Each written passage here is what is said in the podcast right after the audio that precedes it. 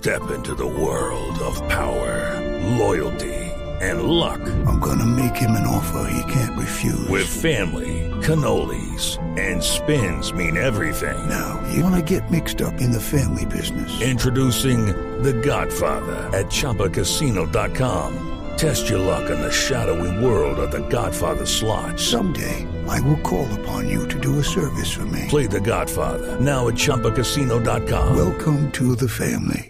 No purchase necessary. VGW Group. Void where prohibited by law. 18 plus. Terms and conditions apply. Noticias contra reloj en Blue Radio. 3 de la tarde, 34 minutos. Un momento de actualizar las noticias. En Blue Radio, la información más importante de Colombia y el mundo hasta ahora. El gobierno confirmó que en la actualidad hay ocho incendios forestales activos en el país. La situación en general, Diego Monroy.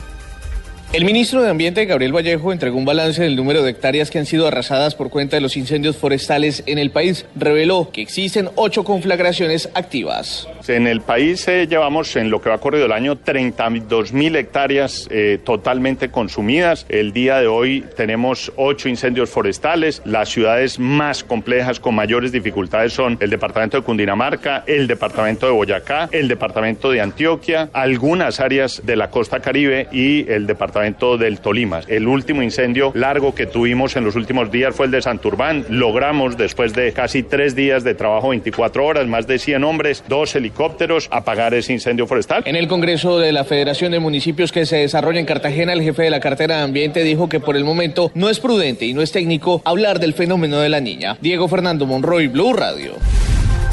Diego, gracias. 535. Un fuerte aguacero que se presentó en los últimos minutos en el norte de Bogotá ocasionó una grave inundación al interior de la Fundación Cardio Infantil David Gallego. Buenas tardes. Fuertes lluvias se registran en el norte de la capital de la República. 15 centímetros estaba el agua en la calle 163 aledaña a la Fundación Cardio Infantil. Algunos pacientes del hospital registraron que por los tragaluces estaba ingresando el agua al centro médico. Granizo en la localidad de Cedritos, avenida 170. Inundaciones en la calle 100 y el sector de Rosales se han visto afectados por la cantidad de lluvia. Ya cesó en el sector de la calle 93 y la localidad de Suba. Varios accidentes se han registrado por la poca visibilidad de los vehículos particulares, por lo que las autoridades han hecho el llamado a tener cautela mientras se conduce en las lluvias que ocurren en este momento en la capital. David Gallego Trujillo, Blue Radio.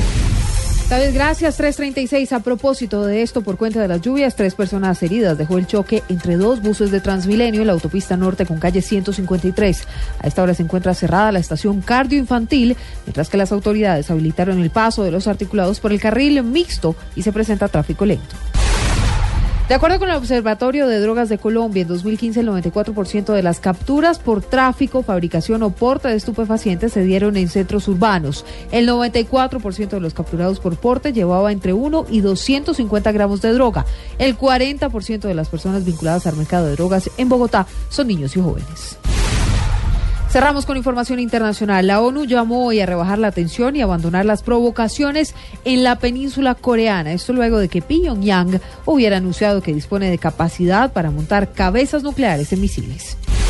Son las noticias contra reloj en Blue Radio. Más información en blueradio.com y arroba Blue Radio continúen con Blog Deportivo esta lluviosa tarde de miércoles.